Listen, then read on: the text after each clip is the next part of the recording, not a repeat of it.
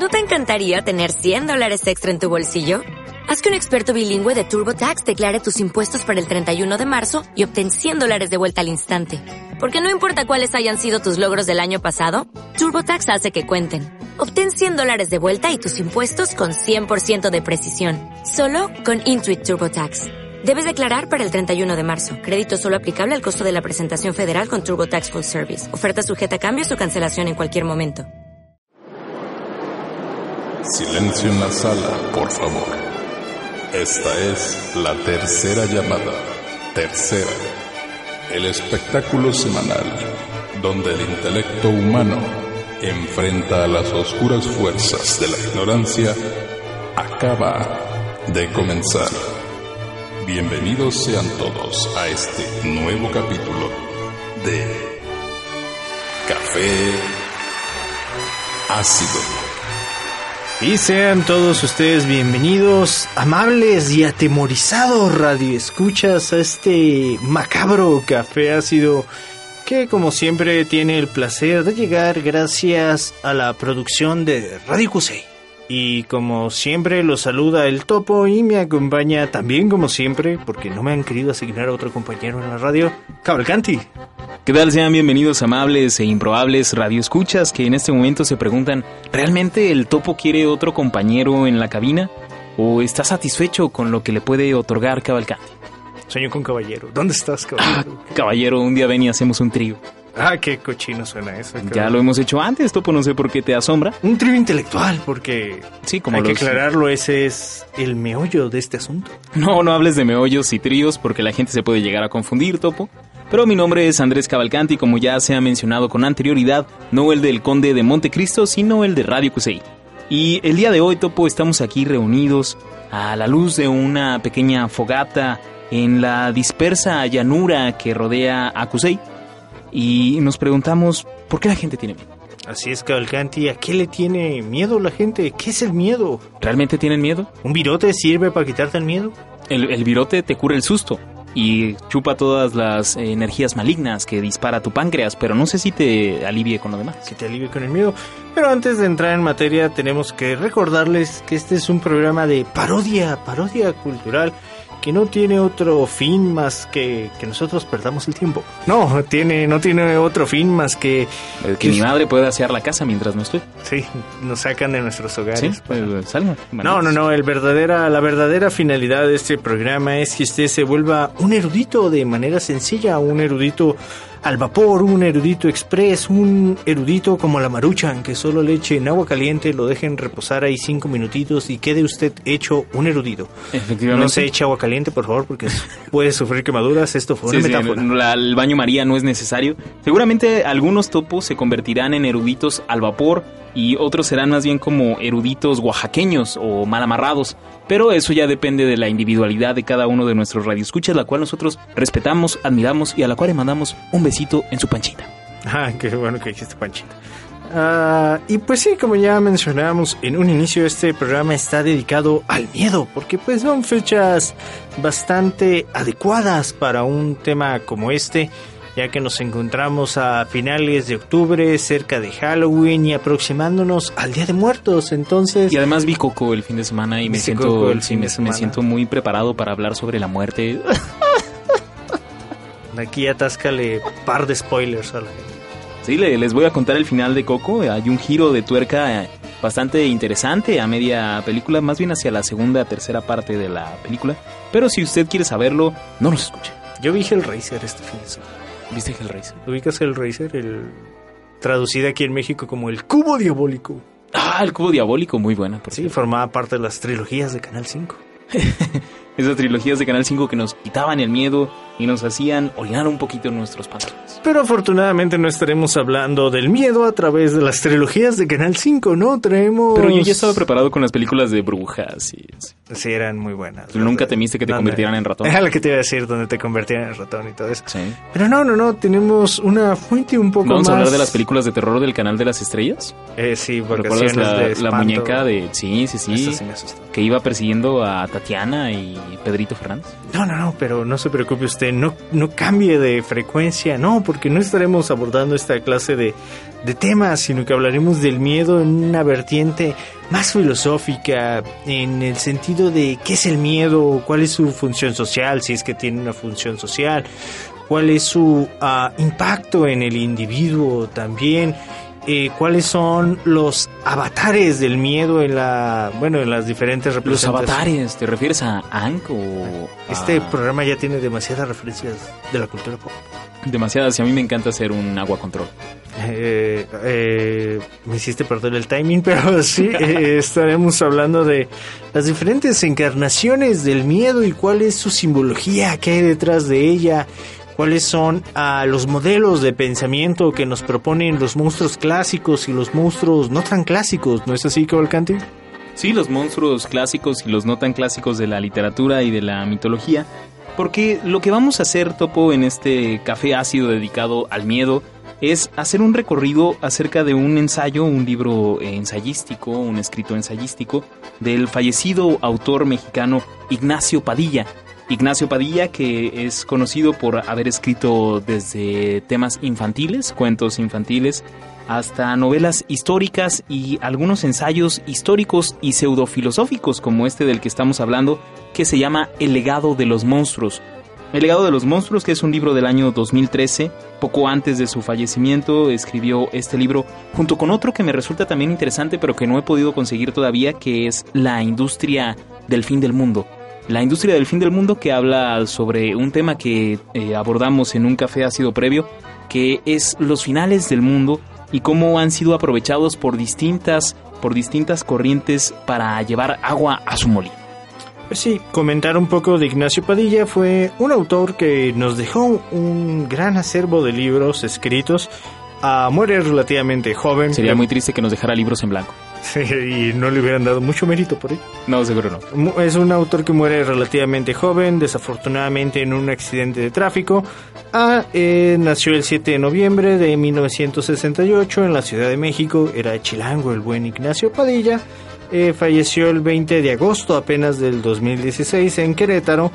No sé si ya mencionaste que perteneció a la generación del crack junto No, no, con... porque en Radio QC tenemos prohibido mencionar ese tipo de drogas. Eh, no, no, no es una droga, Cavalcanti. ¿No es una droga, Topo? No, no es una droga, increíblemente. Entonces, ¿qué es eso de la generación del crack? fue un movimiento literario donde consumían drogas. No, fue un movimiento fue un movimiento literario que encabezó Padilla junto a otros autores como También conocidos como los espinillas partidas. junto a Jorge Volpi y Eloy Urroz y a la vez a los cuales después se les unieron otros autores como Pedro Ángel Palau García y Ricardo Chávez Castañeda. Palau. Ah, bueno, podemos mencionar rápidamente que eso sí lo hiciste de que Ignacio Padilla fue un multipremiado. No, no, no, no lo, no lo quise mencionar porque la envidia me corroe cada vez que alguien menciona a un multipremiado. Pero ciertamente eh, ganó dos veces el premio Juan Rulfo. No puedes ganar dos veces el premio Juan Rulfo. Ganó porque- dos veces el premio Juan Rulfo o No. dos premios que se llamaban Juan Rulfo. Sí, porque Una vez en 1996 y otra en el 2008. Porque uno es a primera novela. Ese fue el del 96. Bueno, también tiene... Y el otro fue por cuento.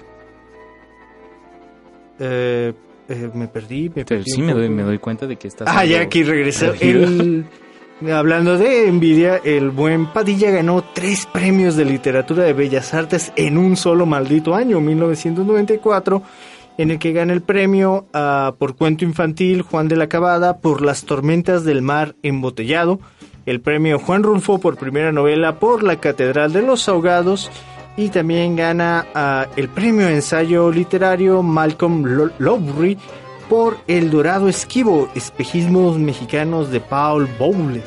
Cabe mencionar que a estos certámenes únicamente se presentó él. Quién sabe, quién sabe. Pero también no fueron los únicos premios que ganó. También podemos mencionar que ganó el premio de ciencia ficción, el premio Calpa, ah, por el gato de los, por el año de los gatos amurallados. El año de los gatos amurallados. Sí, y no fue el único premio que ganó. También ganó el premio de ensayo José Revueltas por los funerales del Alcaraván, historia apócrifa del realismo mágico. Y el premio de cuento Gilberto Owen por las antípodas y el siglo. Y también ganó el premio Primavera de Novela otorgado por la editorial Espasa Calve por su novela Anfitrión. O sea, como decíamos, el buen Ignacio Padilla era un multipremiado.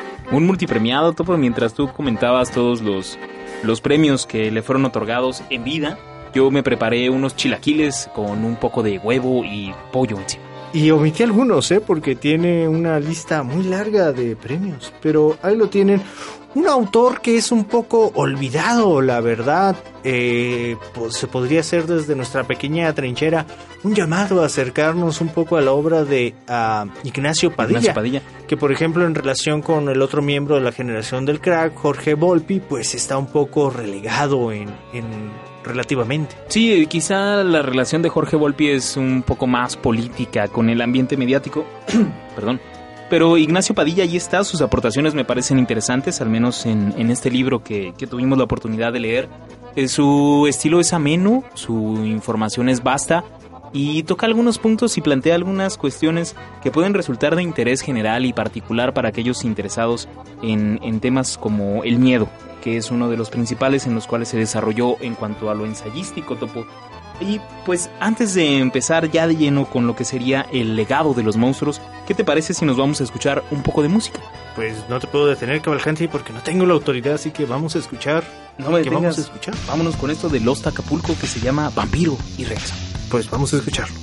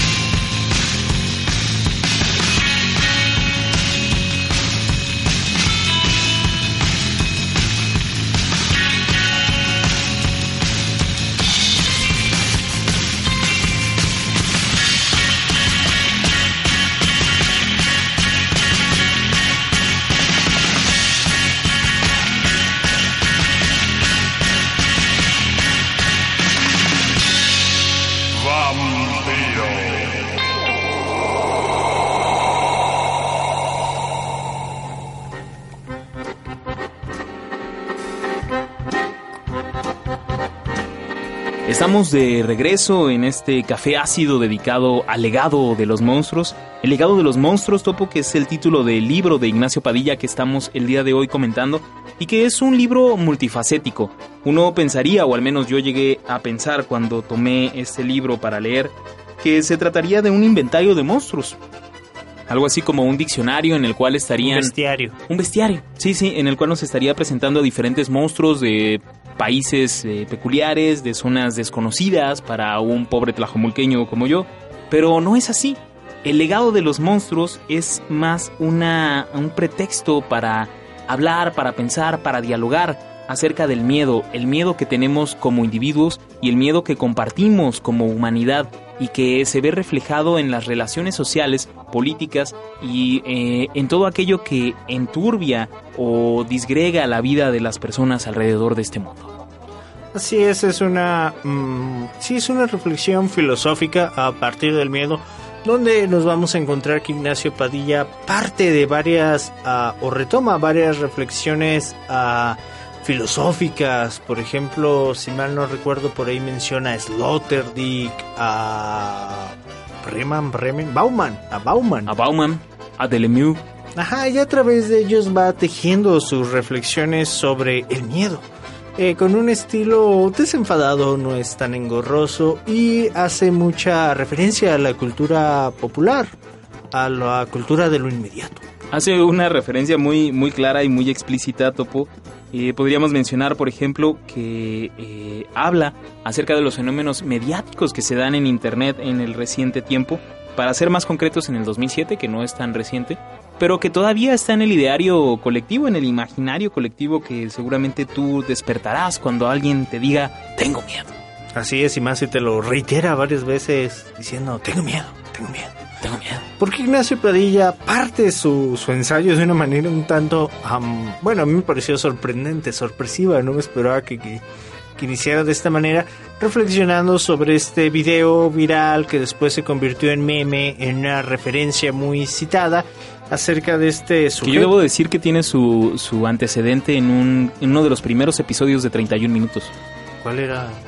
Allá por el año del 2002, Topo, recordarás eh, que era la primera temporada de 31 minutos y había una sección en la que Miko el micrófono salía a preguntarle a la gente cosas. Ah, sí, Sí. Estaba este monito que contestaba. Ajá, él "Tengo solo miedo, respondía, tengo miedo, mucho miedo, tengo miedo. Que era un pollito, ¿no? De hecho. Era una especie de pollito, nunca la verdad le, le- le encontré una forma específica, pero ahora que lo mencionas sí debió ser un pollito. Pero ya regresando a lo que nos menciona Ignacio Padilla, él refiere el caso de Juan Pablo Carrasco, un borrachín, se le podría decir, que por ahí siendo detenido en Ciudad Juárez. En Ciudad Juárez, En sí. Ciudad Juárez por policías que le querían... Municipales. ah, Le querían municipalidad.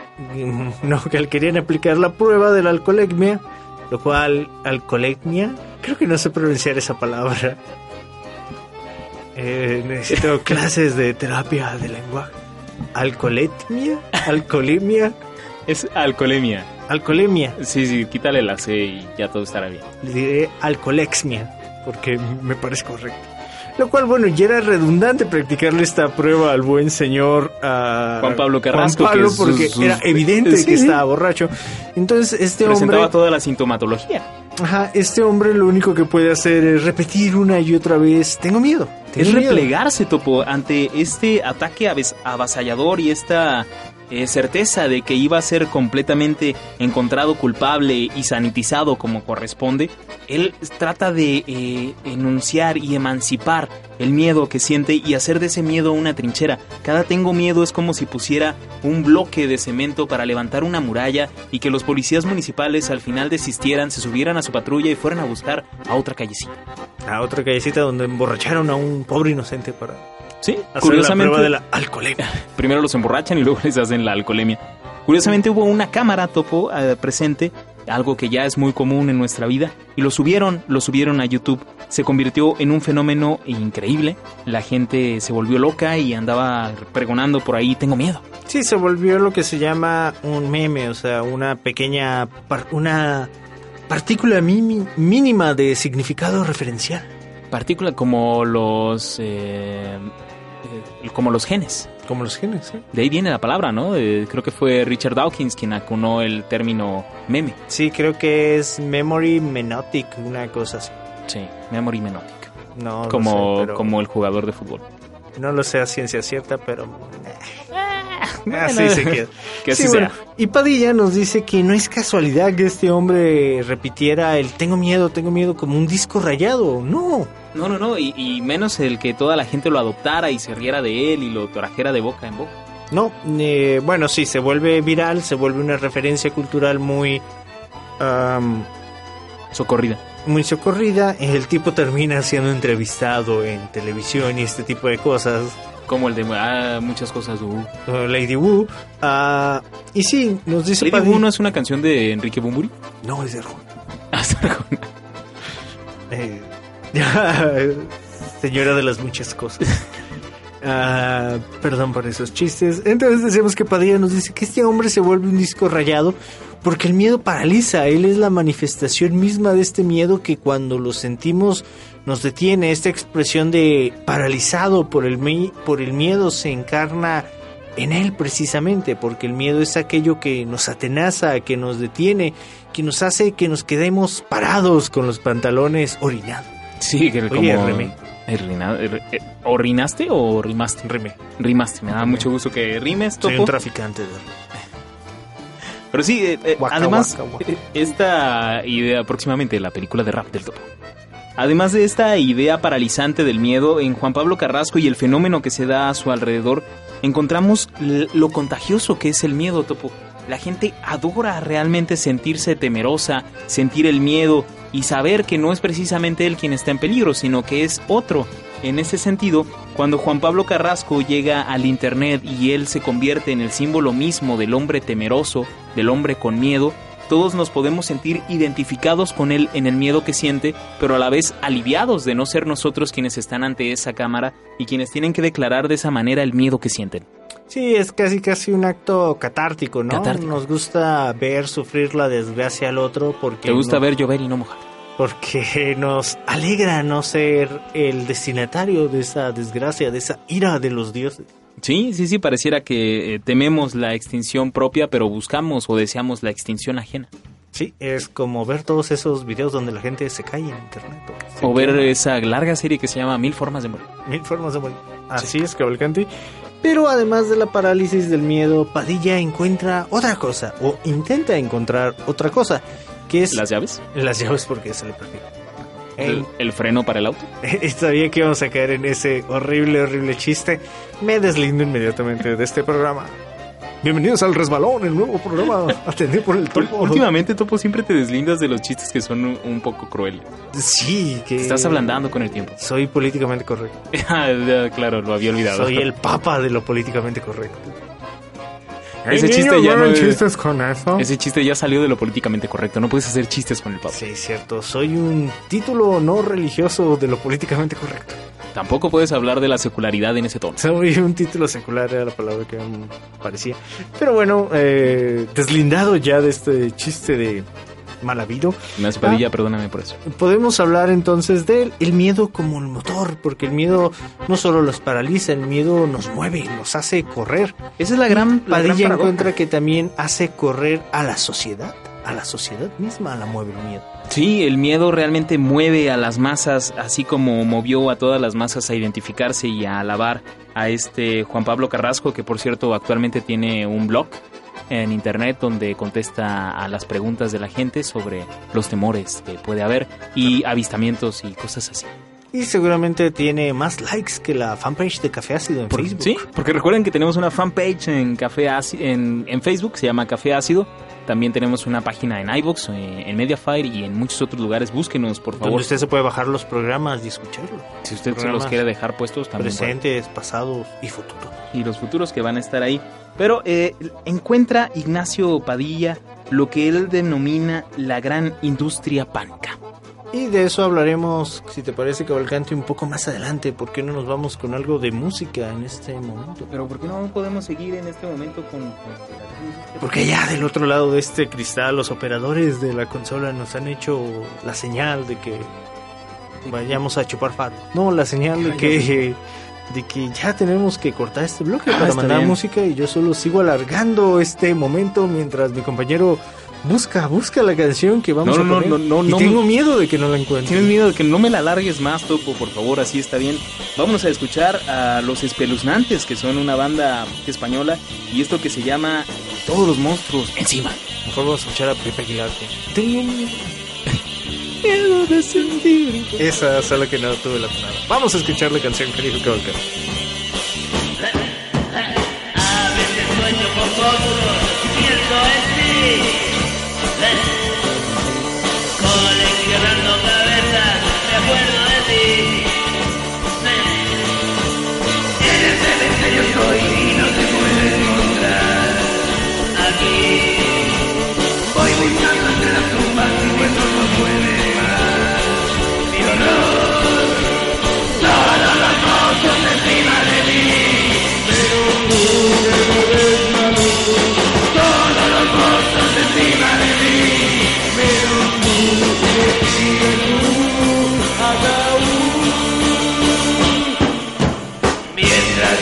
Me pongo a. Cuando tu niño comienzo a bailar. Ya no tienes solución, ellos han venido ya a por mí. No puedo saber quién soy, yo te lo quiero bailar y morir.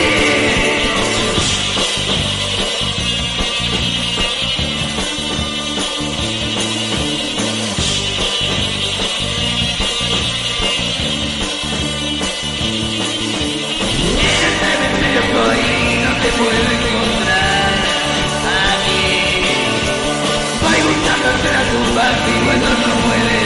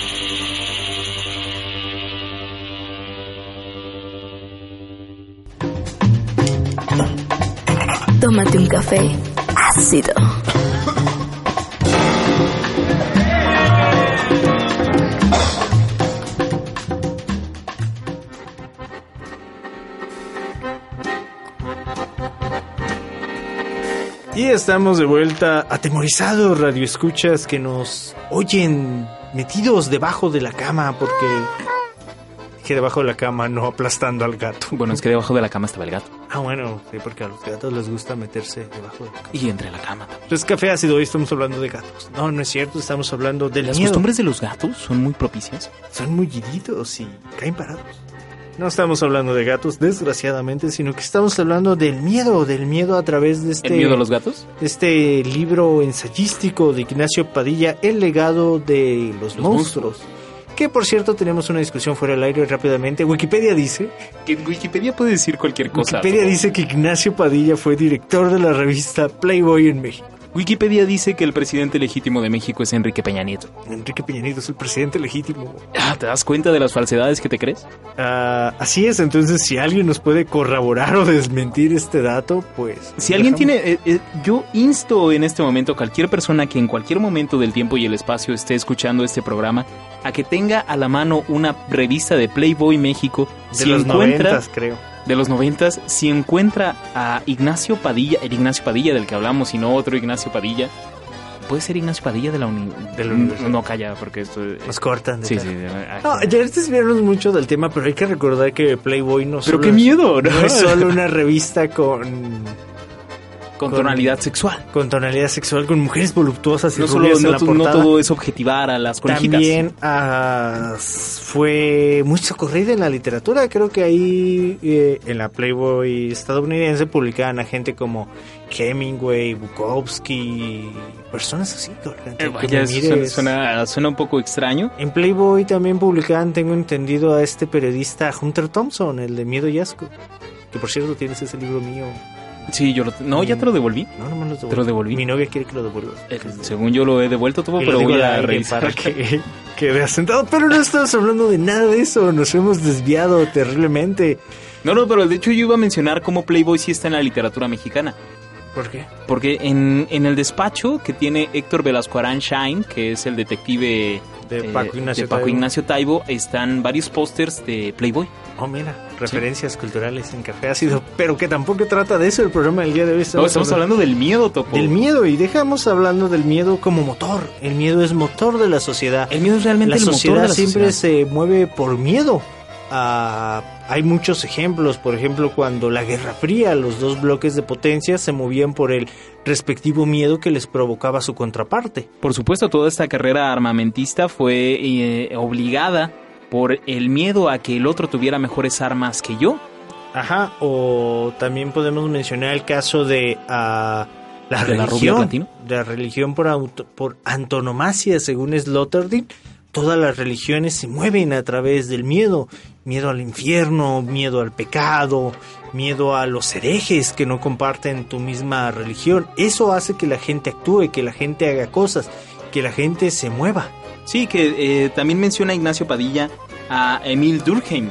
Eh, Emil Durkheim como uno de los precursores del miedo en la sociología y de todo en la sociología, porque pues Emil Durkheim. Pero eh, habla de que él tenía las intuiciones de que la religión o todos los textos religiosos al menos estaban basados en el miedo, Topo. Ese miedo a lo sobrenatural, a lo desconocido, a lo que nos atacaba. Entonces, o yo le acabo de checar a Sloterdijk algo que dijo Durkheim. Sí, fue, probablemente fue Durkheim o probablemente fueron los dos, ¿cómo saberlo? Es de memoria, así que... Sí, sí, sí. Es, eh, es historia vieja, no importa, están muertos. Sí está muerto... eh, ¿Con quién dijiste? No sé si no está muerto. Vamos y lo matan. Pero bueno, el punto es que eh, realmente las religiones surgen así. Y para muestra tenemos el relato del Génesis, Topo. En el Génesis, como todos ustedes recordarán, eh, eh, se cuenta la historia del inicio de la humanidad, cómo Adán y Eva estaban felices luego de haber expulsado a Lilith, la maldita Lilith del paraíso. Y un día la serpiente les hace comer una manzana y son echados a patadas por el casero, que es el papi Jehová. Pero, ¿cuál es el primer sentimiento de la humanidad eh, en la historia, Topo? Es el miedo, El miedo que sintieron al sentirse presas de la ira de Dios. presas de la ira de Dios. ¿Sí? Porque estoy pensando que también sintieron vergüenza. Se vieron desnudos. Pero bueno, digamos que fue el miedo. Digamos que expulsado del sígueme la corriente, por Sí, favor. porque queda mejor con el programa del día de hoy. Queda mejor decir que es el miedo. queda más conveniente decir que fue el miedo el primer sentimiento que... Es miedo porque sientes miedo ante la ira del Señor.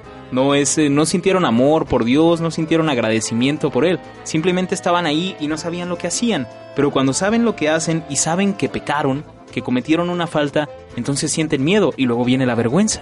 Sí, Porque se ven desnudos. Quizás Cavalcanti. Ah, eh, bueno, Dije que y- sí, así es. Quizás, todo es quizás porque estamos en la posmodernidad. Ah, la, Ah. la ultramodernidad. También nos dice, ah, precisamente hablando de ultramodernidad, nos dice Ignacio Padilla que vivimos en una sociedad del miedo. Ah, tenemos miedo constantemente, miedo de que lo, Donald Trump y Kim Jong-un, ¿sí se llama Kim Sí, Jong-un? Kim Jong-un. El norcoreano. Bueno, que se desate Kim- una Kim guerra nuclear. Que se entre- desate una guerra nuclear entre los gorditos, eh, el moreno y el, nara- y el naranjado. Pero aquí hay una, una referencia que me pareció curiosa, Topo. Tú en múltiples ocasiones has citado a tu filósofo de cabecera, eh, artífice de tus más profundos pensamientos. Pablo Coelho. Oye, ¿no? Iba a mencionar a Sigmund Bauman. Está en segundo plano. Sí, si, si lo tienes en el segundo nivel. Sigmund Bauman, que es el, el teórico de la modernidad líquida, la posmodernidad y la ultramodernidad líquida, que hace una, un, una- un juicio acerca de nuestro, nuestro tiempo y dice que los nuestros vuelven a ser tiempos de miedo. Sí, son tiempos de miedo. En, como ya decíamos, en el plano general, pues de que se desaten grandes guerras. En el plano local, el mexicano promedio puede tener miedo a desaparecer, a ser secuestrado, a ser asaltado, a ser descuartizado, A ser encontrado por Hacienda. a ser encontrado por Hacienda en el peor de los casos. Bueno, también tenemos miedo a la economía, o sea, Sí, a que nos alcance miedo- el dinero el día de mañana. A que Ah. suba el dólar. Las teleras de la panadería donde yo compro subieron dos pesos, cabrón. Sí, vaya, eso sí que es una, pesos. es una noticia terrible. Tenemos miedo a un día llegar a la carnicería y que no haya carne para taco. Carne para tacos, que es la más barata. Sí, sí, sí, ¿qué vamos a hacer el día Entonces que eso sí, suceda? muchas cosas nos dan miedo. Nos da miedo que falle el internet y que no puedan escuchar Ah, eso nos da un miedo terrible. Pero aquí es donde Ignacio Padilla muestra su, su coquetería con, con el sarcasmo y la ironía, porque luego de mencionar esta cita de Sigmund Bauman, dice que Sigmund Bauman es un ingenuo. Es un ingenuo. Es un ingenuo porque él dice que hemos vuelto a tiempos de miedo cuando realmente todos los tiempos han sido tiempos de miedo. Ah, sí, antes teníamos miedo de que te cayeran los sarracenos y te despedazaran vivo. Sí, sí, bueno, eran, eran tiempos eh, diferentes con, con hoces diferentes. Sí, incluso por eso Padilla nos dice que el miedo es un motor más primario o quizás en el miedo se puede buscar un motor más adentrado para la sociedad que en otras emociones como podría ser el amor o la reciprocidad. O incluso el deseo. El, el deseo, aunque sí es importante, viene eh, emparejado con el miedo. Deseo no ser muerto, deseo no ser comido y deseo que al otro se lo coma. Mm, Por favor, que el otro se lo coma y no. Sí. Y entonces nos dice que precisamente en mm, estas sociedades utópicas que habían sido eh, intentadas crear en base a otros valores como el amor, am, ¿cómo se dice cuando todos nos queremos? El- la, La camaradería, fraternidad. la fraternidad. Que todas estas utopías estilo a el socialismo o el capitalismo estuvieron destinadas a fracasar porque eh, lo que mueve realmente a la sociedad o un sentimiento más cercano a lo que mueve a la sociedad es el miedo. Es el miedo y como muestra tenemos el terrorismo en nuestro siglo, que este es el siglo del terrorismo por antonomasia. Y el, el 11 de septiembre es el caso paradigmático, Topo. Un evento que sucedió una vez, que fue muy localizado y que únicamente pasó en dos edificios, tres edificios si quieres mencionar el Pentágono. Que nadie sabe qué fue lo que pasó realmente en el Pentágono, pero eso es tema para otro, Para otro café café ácido. Sí, café ácido conspiracionista. Como un evento tan aislado y localizado pudo cambiar la realidad y la mentalidad mundial, porque no solamente se impregnó la mente de toda la humanidad o de toda la humanidad que conoce este evento con el temor al terrorismo, sino que las relaciones sociales y económicas se modificaron. Los aeropuertos eh, cambiaron sus restricciones. Los eh, supermercados empezaron a vender mascarillas para antigases y todas estas cuestiones porque la gente empezó a tener miedo, miedo de algo que era tan eh, insignificante pensado en, en- en términos generales. en términos generales, una gota de agua diluida en el océano de las probabilidades sobre las cuales puedes morir. Sí, y aún un día sigue existiendo, ¿no? O sea, un hecho aislado de terrorismo que no por, por decir que es Sí, no, aislado. no es, no es que lo queramos hacer menos Ajá, o, no que o desestimemos su, queramos. Puede- su realidad. Sí, no es por subestimarlo, ah, puede desatar totalmente una gran paranoia, ¿no? Un gran movimiento de Los desabastos que hubo sobre comida y la- las necesidades de crear su propio búnker casero. No sé si te acuerdas, bueno, aquí en el plano más local, no sé si te acuerdas hace un año cuando dijeron que iban a, que aquí a Jalisco iba a pegar un mega huracán. El que, ¿Cómo era? ¿Catrina se llamaba? o No, no fue Katrina. Katrina sí fue bastante fuerte, pero que salió la noticia de que era el huracán más fuerte que El jamás huracán había. Patty, no sé. Yo salí a comprar pollito porque... ¿Saliste a comprar Yo pollito? salí a comprar pollito como el día después de mañana. Yo me lo imaginaba así. Yo hubiera ido a comprar atún en lata en lugar de pollo, pero el pollo supongo que es una buena opción. Quería pollito para eso. No quiero lo, vivir... lo guardaste en botecitos de chocomí. No quiero vivir en un mundo posapocalíptico donde no haya pollito.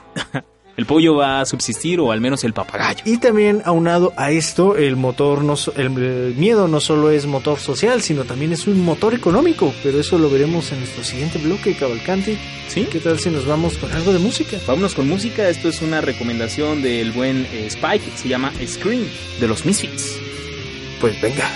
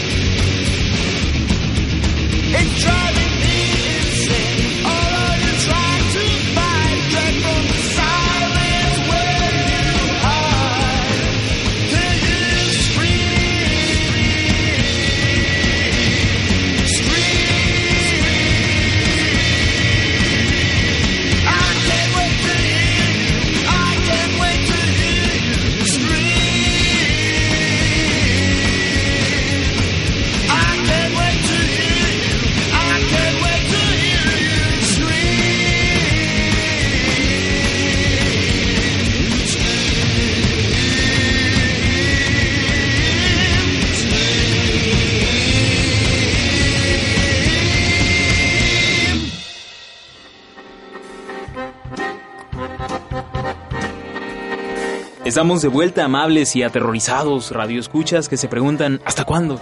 ¿Hasta cuándo el maldito topo y el maldito cavalcanti van a mencionar a un maldito monstruo? Porque esto se llama el legado de los monstruos y todavía no hablan de ninguno. Será en los últimos cinco minutos del programa. Seguramente, porque todavía tenemos mucho que decir de la industria pánica. Si no hubiéramos discutido durante medio bloque acerca Sobre de Hugh Hefner, Playboy y e Ignacio Playboy. Padilla. Pero ya hablemos sobre la industria pánica. El miedo es una industria, genera billetes. Genera mucho dinero y no solamente genera cantidades monetarias, Topo. La parte eh, que quiere rescatar eh, este Villoro sin barba, no, no, no se llama Villoro, Ignacio Padilla, No, el otro, el, el villoro verde. El villoro verde. Lo que quiere mencionar Ignacio Padilla es que esta industria pánica, que ya la menciona en su otro libro, que es eh, el- La fábrica de los fines del La mundo. industria del fin del mundo, en este trata de irse hacia la literatura, hacia la creación, la producción en masa de contenido terrorífico, Topo. Estamos hablando de cuentos de terror, de novelas, de películas, de series, de videojuegos, de esta industria pánica que se mueve alrededor del el miedo, pero que no necesariamente trata de controlar al mundo como lo han hecho con, con el terrorismo y con algunos eventos catastróficos o con eh, cosas como la gripe aviar que nos pegó hace algunos años. Sí, o el chupacabras. No, solamente lo que busca esta industria pánica es, ah, pues eso, generar recursos, ¿no? Las muchas de las películas más taquilleras de todos los tiempos han sido películas de terror. Este año tenemos el caso de It. It, que yo la verdad no la vi, pero si tú viste eso, nos puedes comentar. Yo vi eso y estaba peludo. Pelo lo tenía rojo. El pelo lo tenía. Pennywise, ahí lo tiene, su pelo era rojo, era muy peludo. Eh, sí, y no solamente ah, en ese caso, ¿no? O podríamos aquí soltarnos mencionando todas las series que han sido grandes blockbusters que se dedican al terror, ¿no? Ajá, como Am- American Horror Story. Ah, por en mencionar plano una de las series, de las The Walking Dead longevas. de cierta manera también habla Sí. sobre el terror. Stranger Things que está más acarreado hacia el misterio. Hacia el misterio y hacia lo sobrenatural, pero que también tiene este toque de lo desconocido, Topo, y del miedo. El miedo a que se junten los planos paralelos hasta ahora, que te salga un monstruo de la pared que tiene forma de una florecita chupasangre. La para no ir con otros ejemplos, la Universal Picture Las- Está recreando el, el universo de los monstruos clásicos, por para ejemplo. competir, para intentar competir contra los universos de superhéroes. Pero hay que decir que fue un fracaso rotundo. Y el, el fracaso de la momia topo viene de hecho explicado paradigmáticamente anterior a que, a que surgiera este rotundo éxito de la momia más reciente por Ignacio Padilla en este libro. pues porque no incluyeron a Bernard Fraser. El Sí, único que no puede la- la las momias. No, no, no, nos habla de que el, el monstruo como la momia, que es un reviniente, y ya estamos hablando de monstruos por fin en, en este café ácido, la momia es uno de los revinientes más... eh, mm, de menor corta vida, del de más corta vida. Eh, La momia solo tuvo un poco de, de eh, por decirlo, fugacidad eh, en, en el siglo XIX y a principios del siglo XX, cuando se hicieron las excavaciones en Egipto por parte de los británicos, que era el apropiarse de lo ajeno. Cuando se llevaron los, las reliquias de Tutankamón hacia estos museos, se creyó que iba a regresar la momia para recuperar lo que era suyo.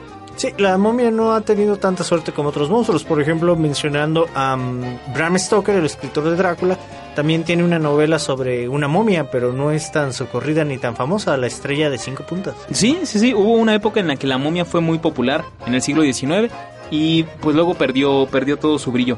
Pero tiene que ver con el ideal de la conquista, Topo. La momia responde al temor del conquistador que se sabe como un invasor ilegal. Ajá, y que va a haber una venganza, ¿no? Va a haber una venganza, como en México no tuvimos la venganza de las momias, pero sí tuvimos la venganza de Moctezuma. Que es espión. La venganza de Moctezuma, que si usted la ha padecido sabe de lo que hablamos. Sí. Ah, y esa es la cuestión con el legado de los monstruos de Padilla, ¿no? Cavalcanti que se va, mm, va mencionando una serie de monstruos y cuáles son sus características simbólicas que se crean alrededor del monstruo. Exactamente, mencionabas tú por ejemplo a Bram Stoker, que es el, el principal autor o el más reconocido sobre los temas vampíricos. Su Drácula es una verdadera catedral para este tipo de historias. Así es que, y también va a pasar a tener su propia ah, simbología, ¿no? De lo que es el vampiro, esta clase también de reviviente, pero con otros matices muy distintos a los de la momia. Sí, que es un eh, reviviente o reviniente, eh, primero que nada, aristocrático. es el que vive del pueblo, el que chupa la sangre del pueblo y se alimenta a partir de ellos, a diferencia de la momia, que la momia es una especie de vengador, el vampiro, en este caso Drácula, es el que vive a expensas de los demás. Sí, y que tendrá, bueno, ya para mencionar los otros monstruos, también tendrá su diferencia con los zombies, que son otro reviviente. Que el zombie es la masa, el zombie es el pueblo mismo, como agresor y caníbal y mala persona. Así que, que, que estos tres monstruos, Topo, la momia, eh, el vampiro y el zombie, están emparentados. Los tres son revivientes. No muertos. Son no muertos. Del, pasando de los fantasmas, que son los no vivos, llegamos a los no muertos, que es un poco más en la modernidad y en la posmodernidad actual. Pero tienen diferentes versiones, mientras que el- la momia es el antiguo poseedor de las tierras y el vampiro es el actual dueño y amo de la vida. El zombie es el hombre de a pie. Es el promedio, el que pasa los días escuchando café ácido y leyendo las noticias en el periódico de derecha o de izquierda de su preferencia. Y en esta secuencia que pusiste de tiempos, también el zombie es el heredero de la tierra. Es el heredero de la tierra, eh, son los caminantes que están por ahí que ya no hay nada que robar más que la propia carne de los que se encuentren. Sí, y es el que se come a los iguales que él. Sí, es- son iguales y el, el trato que se da es diferente. No, no hay, por ejemplo, sirvientes, ¿no? Como en el caso de los vampiros. Sí, en el caso de los vampiros podrían incluso llegar a tener control de sus víctimas. Entonces, supone. el, el zombie es la masificación del reviniente. Es la democratización de la no vida. Sí, es un demócrata no vida. Y como decíamos, es el heredero de la tierra, ¿no? En los escenarios posapocalípticos, el que prevalece es el, el zombie encima de otros. El zombie, la cucaracha de los monstruos. La cucaracha de los monstruos, encima de otros ah, monstruos. Que por cierto, por ahí también lo habíamos mencionado en nuestro programa de zombies del año pasado, que usted puede revivir a través de Evox. Es correcto, tenemos un programa de zombies en el cual nos acompañó el, el buen Spike. Está usted eh, invitado a escucharlo en iBooks o descargarlo en Mediafire, donde colgué también el link. Ah, ahí lo puede escuchar. Ah, bueno, para hablar rápidamente de otros monstruos, también tenemos a Frankenstein, que es la aberración de la ciencia. Ajá. Todos aquellos miedos que la ciencia nos provoca, la ciencia cuando sale mal, o la ciencia utilizada con fines megalomaníacos que incluso retan a la naturaleza misma. Sí. Es el monstruo encarnado por, bueno, que el monstruo en sí mismo no se llama Frankenstein, se no, llama el, el ente. el ente. Frankenstein es el doctor, pero habla sobre la revelación, el, el rebelarse contra Dios y contra la vida misma, ¿no?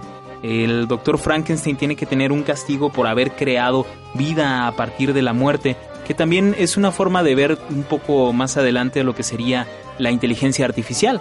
Eh, todavía Frankenstein tiene partes humanas y tejido vivo, pero en la inteligencia artificial todo es creado a máquina.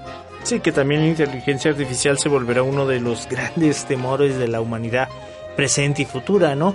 ¿Por qué no? Eh, Quizá desde nuestro egoísmo, de- desde nuestras inseguridades, no podemos imaginar algo tan vasto, tan poderoso como una inteligencia artificial que no sea malvado, ¿no? Porque pues el poder para nuestra precaria concepción, el poder am, conlleva maldad necesariamente porque estamos acostumbrados a que los poderosos se vuelvan déspotas. Entonces imaginamos que algo tan sobrehumano, tan sí, sobrehumano, tan sobrehumano como una inteligencia artificial, pues necesariamente tendría que ser malvada o maligna y eso nos atemoriza. Porque es más fuerte que nosotros y Sí. porque puede llegar a ser más inteligente. Que y no un- la podemos concebir como bonachona.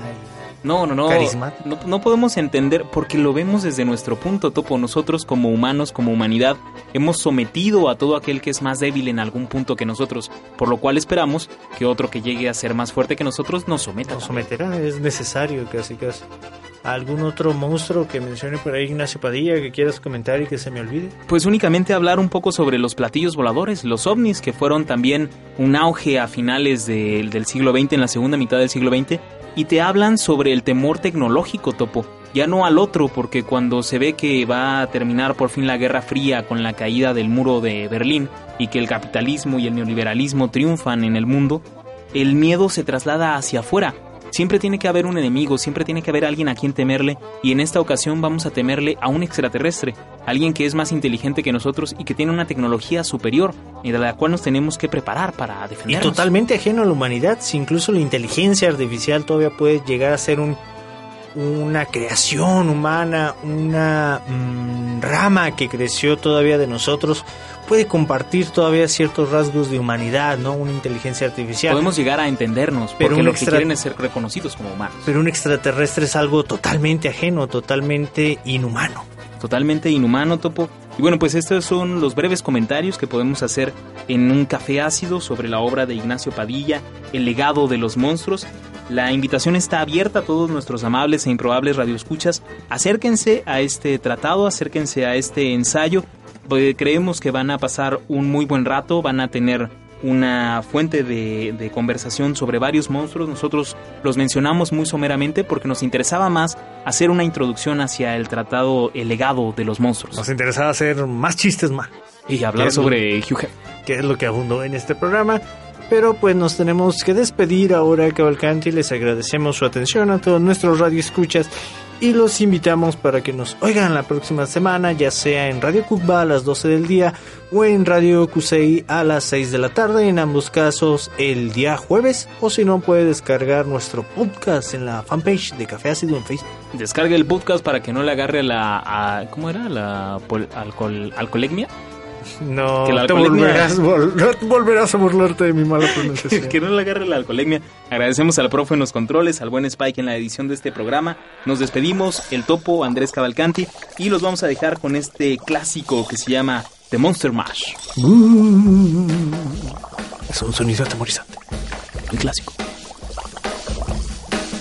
I was working in the lab night when my eyes beheld an eerie sight. For my monster from his slab began to rise, and suddenly, to my surprise, He did the mash, he did the monster the monster mash. It was a graveyard smash. He did the mash, It caught on in a flash. he did the mash. He did the monster mash from my laboratory in the castle east the master bedroom where the vampires feast. The ghouls all came from their humble abodes to get a jolt from my electrode. They did the mash, They did the monster mash. the monster mash. It was a graveyard smash. They did the mash, It caught on in a flash. they did the mash. They did the monster mash. The zombies were having fun. The party had just begun. The guests included Wolfman, Dracula, and his son. The scene was rocking, all were digging the sounds. Igor on chains, backed by his baying hounds. The coffin bangers were about to arrive with their vocal group, the Crypt Kicker Five. Played the mash, They played the Monster Mash. the monster mash. It was a graveyard smash. Played the mash, It caught on in a flash. they played the mash. They played the Monster Mash. Out from his coffin, Drac's voice did ring. Seemed he was troubled by just one thing.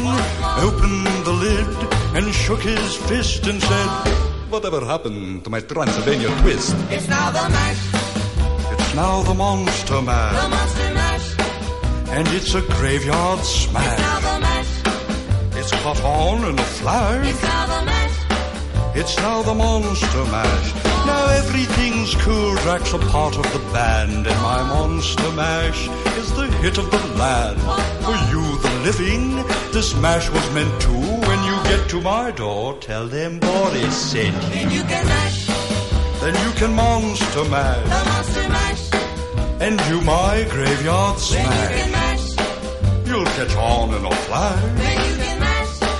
Then you can Monster Mash.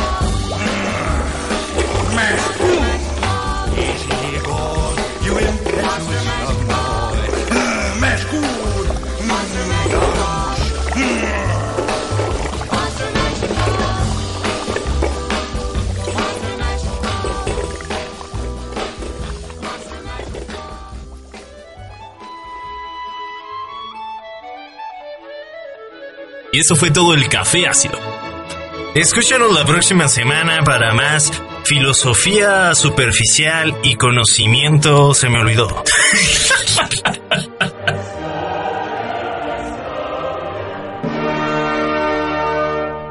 Acompáñanos la próxima semana para más conocimiento presuntuoso y filosofía superficial.